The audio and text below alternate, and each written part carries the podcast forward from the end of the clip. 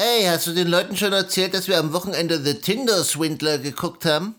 Ähm, warum sollte ich ausgerechnet diese Information den Leuten erzählen? Na, weil das wie ein Lehrvideo ist für Datenschutz.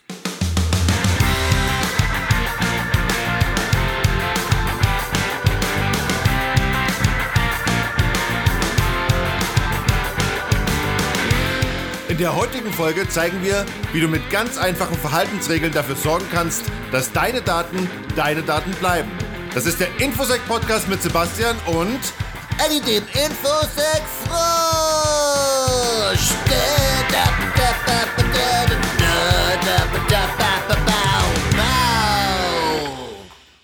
Folge 21.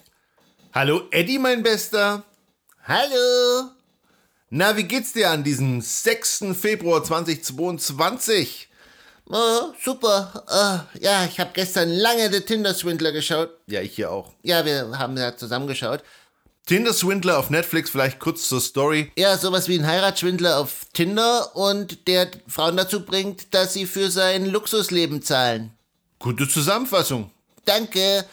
Aber der Punkt ist, ähm, die, man könnte sehr viel vermeiden, also einfach durch gesundes Misstrauen. Und äh, witzig ist, der Typ wird am Ende dadurch überführt, äh, weil er selber zu viel Daten preisgegeben hat. Also schaut euch das mal an, wenn ihr Bock drauf habt. Ähm, ja, kommen wir zum ersten Tweet. Eddie sagt, wenn du in den Urlaub fährst oder länger weg bist, dann solltest du das WLAN eventuell deaktivieren oder vielleicht sogar das Modem komplett ausschalten. Ja, jetzt der heiße Tipp vom Infosec Frosch. Ein ausgeschaltetes Modem ist das sicherste Modem. Nein, aber Spaß beiseite. Also auf jeden Fall Modem ausschalten, wenn es geht, wenn ihr keine Geräte habt, die ständig mit dem Internet verbunden sein müssen, was auch immer das sein soll, wenn ihr im Urlaub seid.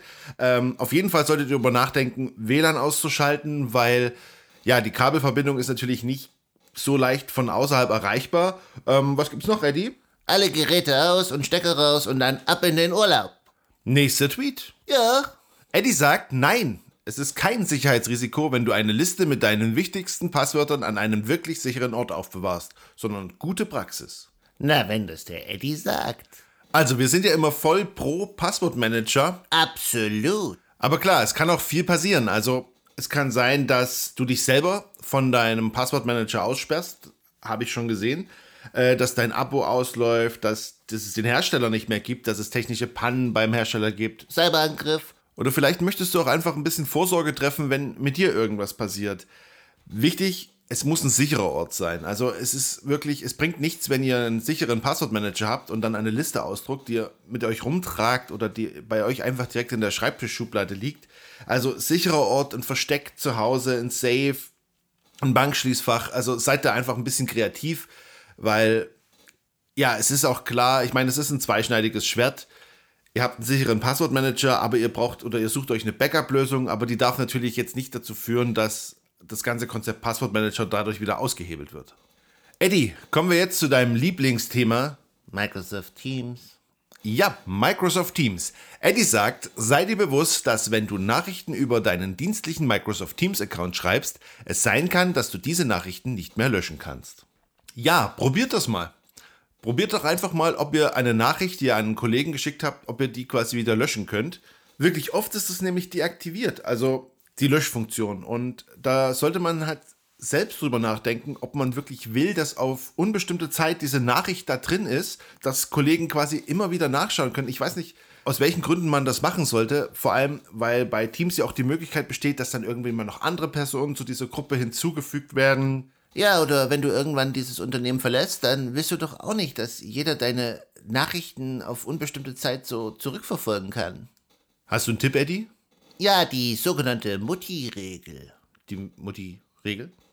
Ja, das ist, also stell dir einfach vor, wenn du irgendeine Nachricht schreibst an deine Kollegen oder so, ähm, Stell dir vor, deine Mutti steht hinter dir und schaut dir über die Schulter und schon vermeidest du viele Sachen, die du vielleicht später bereust. Ist übrigens äh, auch eine Regel, die man auch auf andere Sachen übertragen kann.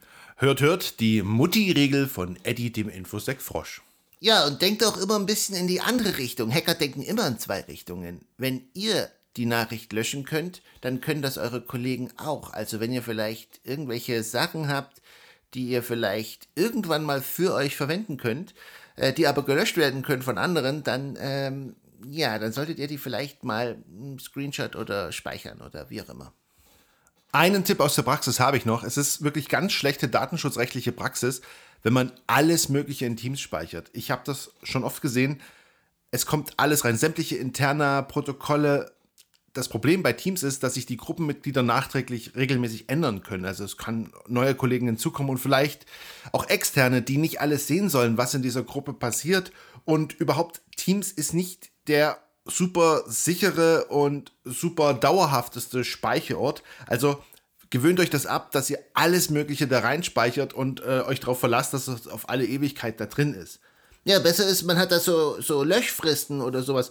Ähm, Aufbewahrungsrichtlinien heißt das, glaube ich, bei Microsoft. Ja, ja, ja, ja, ja. Googelt mal nach Aufbewahrungsrichtlinien und lasst die Sachen nach 90 Tagen löschen. Dann habt ihr den Vorteil, wenn da doch irgendwann was Sensibles reingekommen ist, dann ist es halt wieder weg nach 90 Tagen. Das ist wesentlich besser, als äh, ja, Teams zu so einem Datengrab zu machen. Eddie, hast du noch was? Nö, nächster Tweet. Eddie sagt, wenn du dein Handy zur Reparatur bringst, du nach deinem Entsperrcode gefragt wirst und sich das komisch anfühlt, fühlst du genau richtig. Da würde ich jetzt mal sagen, da hast du was dazu zu sagen, oder? Ja, also ich habe während meiner Studienzeit, ich glaube, ich habe das schon mal erwähnt, bei Handyläden gearbeitet, bei Vodafone, bei Phonehouse und auch noch bei anderen. Ähm, ist sehr lukrativ, es ist auch eine Zeit, auf die ich nicht sonderlich stolz bin. Aber ein Punkt ist, ja, wenn die Leute da Langeweile haben und gerade keine Kundschaft, die schauen in diese Handys rein. Wir haben da sehr viele Sachen gesehen, die wir hätten nicht sehen sollen. Ich bin nicht stolz drauf, aber ich kann euch sagen, wenn ihr euer Handy abgebt und da wirklich nur das Display oder irgendwas wechseln lasst, die brauchen den Entsperrcode nicht dafür. Und ja, wenn mehr gemacht werden soll, dann äh, macht das doch einfach so. Löscht das, macht vorher ein Backup, dann löscht ihr das Handy äh, und dann gebt ihr das leer quasi dem Mitarbeiter. Oder wenn ihr das, wenn ihr das jetzt gar nicht machen wollt, dann macht wirklich ein sicheres, sicheres Passwort, also so ein alphanumerischer Code und nicht einfach nur euer Wischmuster, weil äh, das äh, hat ja Sebastian auch schon mal erzählt, dass sie das gemacht haben. Äh, man kann dieses Wischmuster ziemlich gut äh, sehen, wenn man es gegen das Licht hält. Letzter Tweet, Eddie.